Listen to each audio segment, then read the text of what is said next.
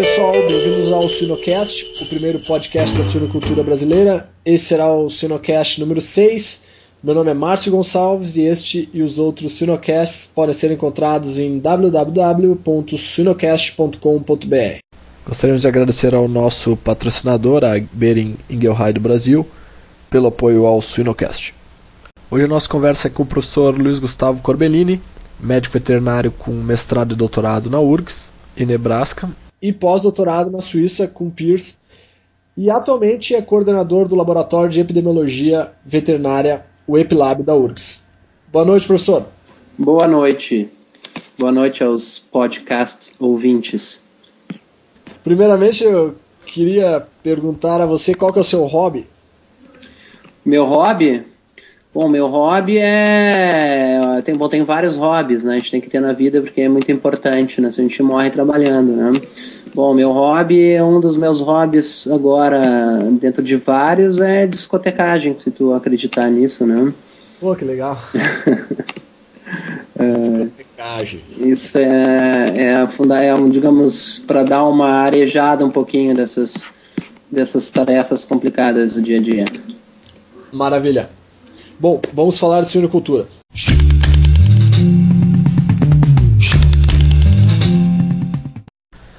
Bom, hoje o assunto do nosso podcast é contribuição da epidemiologia veterinária para a suinocultura. Professor Corbellini, quando estamos lendo as notícias, uh, ouvimos falar, por exemplo, 1 de agosto a peste suína africana entrou na Ucrânia, 23 de julho o ministro da Rússia fala que a peste suína africana será um problema apenas solucionado em 2020. E como nós sabemos, todos esses acontecimentos alteram as relações internacionais e alteram também as barreiras sanitárias entre os países. Você, como especialista em epidemiologia, como poderia nos explicar o que é a epidemiologia veterinária e como ela se encaixa no contexto das negociações e também da produção de suínos? Bom, Tu já colocou, já introduziu um assunto a respeito uh, de uma questão extremamente importante, né, de uma doença que a gente chama uma doença de caráter epidêmico, ou seja, ou transfronteiriço. Que é isso? Uma doença que, uma vez ela entra né, no território onde tem uma população suscetível, ou seja, ausência de anticorpos animais não vacinados, ela vai se espalhar de uma maneira extremamente rápida, certo?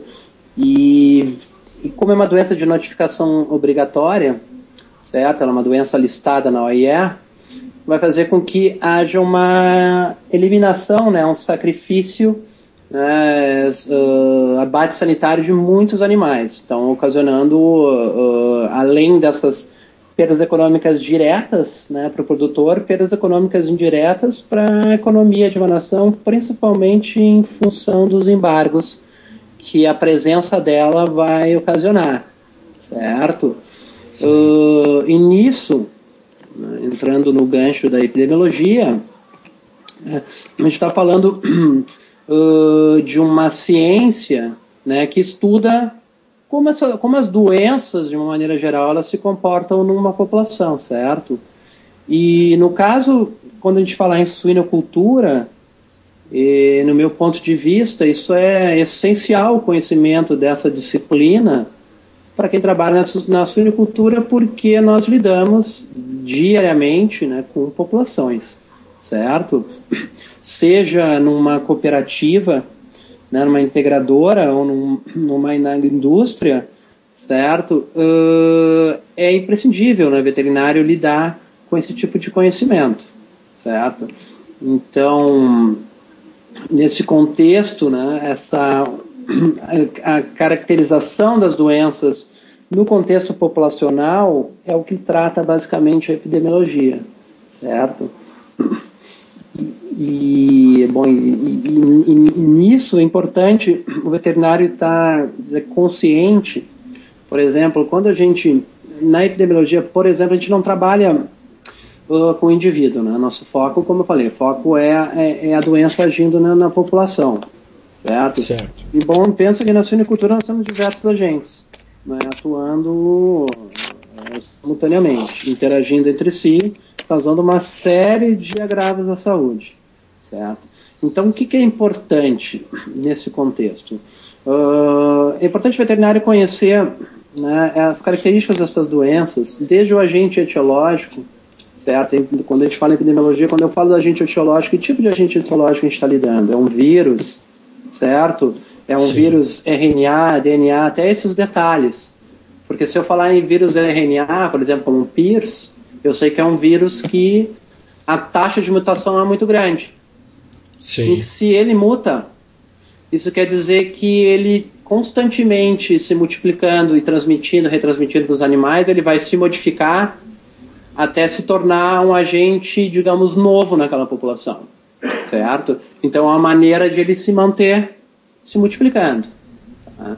Então, isso é, é, é, um fato. Então, como é que ele, ele resiste no ambiente? Porque a profilaxia, né, a limpeza e desinfecção, ele vai depender muito da característica dele de resistência ao meio ambiente, né? resistência nos resíduos.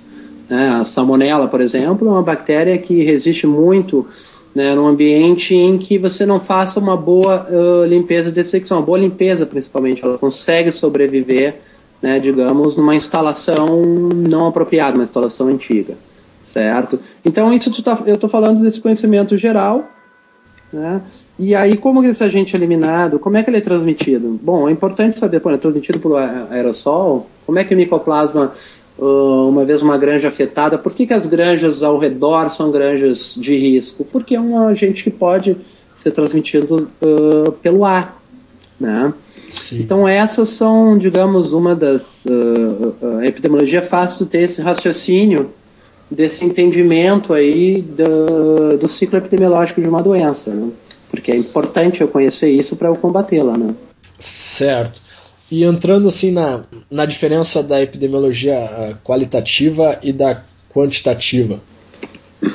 Bom, a qualitativa, eu acho que a maioria dos veterinários, de certa forma, é intuitivamente já lida, lida diariamente, que é isso que eu acabei de falar anteriormente, né? Certo. Esses, digamos, ah, essa linha de raciocínio lógico, ah, como é que é o agente, como é que ele é eliminado, como é que é transmitido, né, fecal oral, quem são os hospedeiros, bom, é só uh, um exemplo, poxa, nós temos agora aquele problema uh, dos javalis, javalis estão, digamos, é uma, é um, uma praga, digamos assim, que ele pode ser reservatório de várias doenças, né, como é que ele está se mantendo na população, isso é epidemiologia qualitativa, né, ela está caracterizando a doença certo? Sobre todos esses aspectos. Certo. Incluindo a primeira doença que tu citou, né? Na, na peste suína africana, que é uma doença que é caracterizada de um caráter epidêmico, ou seja, ela tem uma alta transmissibilidade. A febre aftosa, por exemplo. E temos aquelas doenças endêmicas, né, que ela vai ter um espalhamento na população bem mais lento, ou ela vai se, ou ela está já se mantendo no nível estável né, de ocorrência. Tá? Isso é epidemiologia qualitativa, isso é essa, uh, uh, trata-se dessa caracterização das doenças. Quando eu falo já em epidemiologia quantitativa, né, eu já estou, como o próprio nome já está dizendo, eu já estou dando uma abordagem, né, eu estou utilizando diferentes técnicas uh, quantitativas, como a estatística, análise econômicas, próprias técnicas diagnósticos empregadas numa população, tipo, tem um problema uh, de Lawsonia, eu tenho que coletar um, quantos animais eu preciso coletar para ter uma alta probabilidade de eu detectar a caso aquela baia esteja infectada. E, e, uh, uh, envolve esse tipo de raciocínio, né? Fora análise de risco, tomada. Na verdade, a epidemiologia quantitativa então vai usar todas essas diferentes técnicas que eu falei, né, para auxiliar na tomada de decisão baseada em números. Né? E você sabe muito bem que a sonicultura tem lida muito com números. Né? Então ela começou a se tornar essencial, né? importante. Certo. Professor Corbellini, então como é que a gente pode usar a epidemiologia quantitativa na prática? Bom, na prática. A primeira coisa que eu costumo falar sempre, né, que a gente conversa no nosso grupo, no nosso laboratório, uh, é, é essencial é essencial o, o, trabalho com a epidemiologia quantitativa, com os números, Né? A gente não pode esquecer que nós estamos lidando com fenômenos biológicos. Tá? Então, uh, nós não estamos falando de estatística industrial, estamos falando de bioestatística, tá? que é uma sub-área da estatística. O que, que, isso, o que, que eu quero dizer com isso? Nós devemos levar em consideração né, a plausibilidade biológica daquilo que nós estamos trabalhando. Em resumo, nós temos que conhecer né, uh, as doenças e como elas se comportam na população, que é que nós abordamos, que eu comentei na epidemiologia qualitativa, certo?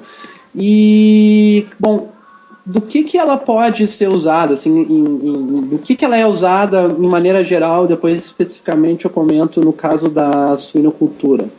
Bom, uh, o próprio nome, então, quantitativo, quando a gente fala em termos práticos veterinários, primeiro, nós estamos quantificando a doença, certo? Nós estamos fazendo um, um criando indicadores de ocorrência da doença e de riscos. Certo. Né? Que vem Uh, desde, a forma, de, desde inquéritos epidemiológicos, que eu chamo de inquéritos epidemiológicos, que às vezes é muito bom para a indústria farmacêutica. Bom, eu preciso fazer uma estimação, estimar a prevalência, a soroprevalência de uma doença. Bom, aí envolve critérios de que, como, quantos animais eu tenho que mostrar, como é que eu interpreto os resultados, né, como é que eu uh, uh, melhor uh, elaboro, desenho uma amostra para que eu consiga extrapolar esses resultados da, digamos, para uma população maior, né, da onde veio a amostra. Também envolve a questão de investigação de surtos, a ocorrência de surtos, uh, uh, que é muito comum também em epidemiologia. A gente está muito acostumado uh, nas nossas práticas, nas nossas rotinas, quando tem um surto, nós focamos muito em, em, em num, num diagnóstico de alguns animais que foram enviados para laboratórios, ficamos muito dependentes do laboratório, esquecemos que nós temos também fazer que existem técnicas de melhor investigação surto para entender como que aquela doença entrou né, e qual foi o impacto dela. Tá?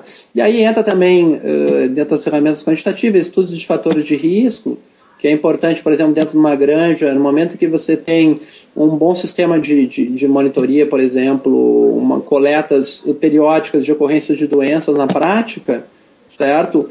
A gente pode começar a tentar associar, bom, por que, que aquela granja tem mais que a outra? Né? Por exemplo, se tu tem várias granjas, está lidando com várias granjas, está trabalhando com várias granjas, tu pode começar a pensar por que, que aquela tem mais uh, né, problemas respiratórios, por que, que aquela tem mais problemas digestórios. Então, tu começa a trabalhar nessa prisma de análise de fatores de risco, certo? Que também pode te dar muitas soluções aí de prevenção. Né? Certo. Eu tenho uma dúvida, professor. Uh, por exemplo, numa empresa de, vamos falar, 40 mil matrizes, vai, por exemplo, vai abater aproximadamente um milhão de animais, uma empresa desse tamanho, uhum. em um ano. Uhum. São geradas muitas informações. Se a gente pegar mortalidade, peso inicial do animal na, na terminação, por exemplo, peso final desse animal, uhum. grande peso diário, conversão uh, uh, alimentar ajustada, uhum. fora as muitas outras que, que a gente pode ter, como índices sanitários, uh, que nem você falou, ocorrência de diarreia, em que fase, uhum. qual grau. Uhum. Então, uh, como que a gente pode fazer melhor uso dessas informações? O que, que é imprescindível para serem informações acuradas? E, e qual que seria assim o, o resultado final? Assim, como é que se poderia analisar essas informações? É preciso um, um programa específico ou no Excel mesmo? O que, que você poderia nos dizer de maneira geral, assim? uma maneira geral, isso enquadra no que a gente chama né, de gestão, né, de gestão de, em saúde animal. E ela é igual, seja por um, um né, uma integradora, como tu falou, né, vai, vai trabalhar com um volume enorme de, de informações ou um país, certo? Como o Programa Nacional de Sanidade de Suínos, que né, anualmente coleta muitas informações. Bom, certo. nós temos um, nós, nós estamos numa era de excesso de informações, né? E excesso de informações e bancos de dados gigantescos. Então, é essencial, a primeira coisa, Então, nós temos esse conceito que a gente chama de sistema de monitoria e vigilância. O que, que é isso? O que doenças você está monitorando, né? E uma vez monitoradas, a monitoria significa coleta de dados específicos, então aquele o que coletar, né? para análise. Né? Então você vai ter já esses dados num banco, você vai analisar né? e dar um feedback. Ou seja, dessas análises ela tem, que dar um, ela tem que dar um retorno, ela vai ter que gerar uma tomada de decisões. Bom, se a gente não tem isso organizado, o que, que vai acontecer? Nós vamos coletar muitas informações. Se a gente coletar muita informação sem, um, um, digamos, uh, uma pré-definição do que, que vai ser importante, vocês vão gerar muitas informações e vão onerar um banco de dados. Né? Uma coluna a mais de 5 milhões de animais uh, coletados vai gerar 5 milhões a mais de dados sendo entrados. Certo. Tá? E aí haja. Uh, você não vai conseguir trabalhar em Excel. Não vai Sim. conseguir uh, uh, uh, extrair porque o Excel agora até que o 2010 ele tem ele não tem limite de linhas, mas um, um, você vai precisar de um bom processador porque o Excel vai trancar né, a experiência própria. Sim. Mas então o que que significa isso? Resumo, tem que saber que dados vão ser coletados, certo? Tu já vai ter que prever dessas informações, que análises elas podem ser feitas em que possa me ajudar a tomar uma decisão, né? Uh, e dentro desse, uh, dentro desse contexto é muito comum, certo? Uh, o que a gente precisa saber dentro dessas, uma vez sabendo que informações ela tem que ser coletada, então uma coisa que a gente costuma dizer, eu tenho, tenho que entender o processo, porque todas as indústrias já têm um processo de coleta né, de informações, muitas informações, uma vez um epidemiologista, por exemplo, ele tem que olhar e analisar, bom, o que está sendo coletado? Né? Bom, dessas informações que estão sendo coletadas, olha, eu não vou precisar dessa ou dessa, você já pode tentar reduzir isso, porque reduzindo e se tornando as informações mais úteis já, já facilita. A outra Sim. coisa é a qualidade dessas informações. Né? Isso é outra coisa extremamente importante dentro do contexto do sistema de monitoria e vigilância. Por exemplo, uh, se eu não tiver um grupo de veterinários treinados e com, digamos, com uma harmonia do que é um diagnóstico, bom, que eu considero uh, uma, uma granja com problemas, por exemplo, de tosse espirro, o colega pode já não considerar. Né? O que eu considero algumas fezes de, diarreicas, o colega pode não achar. Né? Então, uh, é essencial que todos falem a mesma língua. Né? O que, que você considera uma baia com problema de diarreia? Um, dois suínos? Um tipo de fezes? Bom, Davi Barcelos né, tem um trabalho só sobre caracterização Sim. Né, ah, das fezes. Né? Muitas vezes o que pode ser um problema alimentar e não. E às vezes a gente está fal, falta, uh, uh, falsamente incriminando um problema quando na verdade não é, e, digamos, uh, gastando recursos de diagnóstico à toa. Né? Então. Uh, dentro disso, a expertise epidemiologia ajuda a, a, a, ter, a, ter, um entendimento crítico do que, que está se coletando, certo?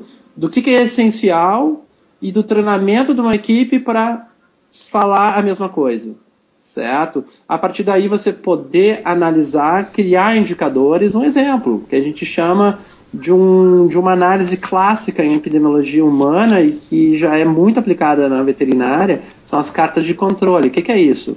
Vamos pegar um exemplo simples: uh, mortalidade na terminação. Certo. Certo? Se você tem o que é uma carta de controle, ela vai te dar uma, uma série histórica, ou seja, uma série histórica são dados que você vem coletando há anos, né? Só que daí você vai dar um tratamento, um, digamos, até um criar um algoritmo de análise em que você consegue determinar o que, que é, digamos, se há um padrão de mortalidade, se esse padrão segue, por exemplo, olha, sempre numa determinada época do ano, é normal eu, eu, digamos, é, a mortalidade está acima de um desvio padrão da média do que eu tenho. Ah, por que, porque você começa a ver essas repetições, você começa a indagar. Por que, que naquela época aconteceu? Olha, de repente é porque é mais calor, né? De repente é favorável à sobrevivência de um agente infeccioso naquele período do ano, né? Será que isso, bom, essa normalidade, digamos, esse, essa repetição desse padrão, ela é uh, viável economicamente eu, eu, manter dessa forma ou não? De repente eu, eu tomar alguma medida? Entendeu? Então, uh, dentro desse universo, tu vai criar, então, uh, de, uma vez selecionadas as informações que são necessárias, certo? Engana-se que quanto mais informação, melhor. Não? Quanto mais informação, tu pode cair nesse uh, excesso de informação. Né? E uma vez elas uh, coletadas, padronizadas, criar modelos de análise, né, que sejam empregados de uma forma simples e eficaz para tomada de decisão. É isso que a gente tenta sempre fazer, né? Entendi. E como é que está a situação desse tipo de análise e também da modelagem, né, criação de modelos, como você falou, é, ah, no exterior e como é que está no Brasil uh, e para onde é que vai essa, essa linha? Tem uma, um tipo de modelo que não é da minha área, mas do técnico, bem interessante. Eu, inclusive, posso recomendar um livro que fala sobre modelagem na produção. Se eu não hum. me engano, vai ter um curso, né? Sobre modelagem na produção, né? Em setembro agora. Que é bem, que é uma abordagem muito interessante. Eu acho que são modelos, eu, eu desconheço esse tipo de modelagem, eu trabalho mais com modelos ligados à doença. Né? Ah, entendi. O que, que eu vejo? Eu vejo, já vi muitos trabalhos no exterior de modelos econômicos, bem, uh, uh, inclusive nós já criamos alguns modelos econômicos uh, na suinocultura para, por exemplo, modelos que a gente chama de orçamento parcial. Né? É um modelo que eu vejo muita utilidade, vi até alguns trabalhos de orçamento parcial de vacina para para Escherichia coli, bem interessantes que é, bom, se eu vou investir num determinado, por exemplo, eu tenho numa granja, eu trabalho com controle de diarreia com antibiótico, né? Bom, eu tenho uma nova ferramenta de controle no mercado, eu, eu quero tentar, eu quero, gostaria de utilizar, né? Mas, bom, como é que eu posso uh, saber se essa ferramenta, ela, digamos, pode ser útil ou não? Tu pode fazer modelos econômicos em cima disso. Você pode simular o custo dessa nova alternativa, né? E simular valores. Bom, ela, ela vai uh, me melhorar. Eu vou gastar tanto, né, perante ao, o, comparando com o, o, o, botar o modelo tradicional, A, e o B é o novo que eu quero introduzir. Bom, eu vou gastar mais, certo. mas ela vai me reduzir uh, tantos por cento na mortalidade e melhorar um pouquinho, melhorar um pouquinho a conversão por exemplo. Bom, isso pode ser o suficiente, uh, digamos, para eu ter um retorno, né, um retorno parcial que seja viável. E você pode até, inclusive, simular isso em termos de qual a probabilidade de eu ter um retorno. Então, ela te dá esse caráter, uh, uh, digamos, interessante. Bom, eu tenho, se eu investir nisso, eu tenho 80% de chance de, no mínimo, eu empatar ou uh, de empatar até um bom retorno. Ele te dá essa, né, é, digamos, essa visão, esse resultado, assim, né? Que são ferramentas que a gente chama de né, uh, uh, tomadas de decisão baseadas em, em, probabilidades, em modelos probabilísticos. Né? São ferramentas bem interessantes. Que só funcionam se eu tiver boas informações coletadas né, numa, numa granja, né, num, né, numa empresa. Tá ok, professor Corbellini. Então, quais seriam suas considerações finais uh, sobre a epidemiologia veterinária aplicada na área de suinocultura? Bom, uh, como considerações finais, eu gostaria de uh, falar umas palavras que eu assisti de um, um veterinário especialista em suínos, que é o Dr. Mike Moore, que ele falou na Braves de 2007, numa excelente explanação exatamente sobre isso que a gente está falando, a questão de, de, do envolvimento do médico veterinário na, no uso de ferramentas né, epidemiológicas, no tratamento né, de dados uh, acerca de doenças que ocorrem em suínos. Ele comentou que ele finalizou, e eu gosto de falar né, muito hum, em algumas das minhas apresentações, que as atividades do médico veterinário, né, especialista suíno, ou não, não necessariamente, isso serve para todos os veterinários que trabalham com população, é entender a, a empresa e a sua filosofia, análise e planejamento da produção, gerenciamento dos dados, gerenciamento de biossegurança, gerenciamento de projetos e análise de dados. E o papel, então, do médico veterinário nesse contexto é um papel de empresário e epidemiologista. Sim. Então, acho que resume bem isso que a gente é conversou. Verdade. Maravilha. Então a gente gostaria de agradecer a você pela sua disponibilidade. Muito obrigado, professor Corbellini. Obrigado e boa noite. E tenha um bom podcast.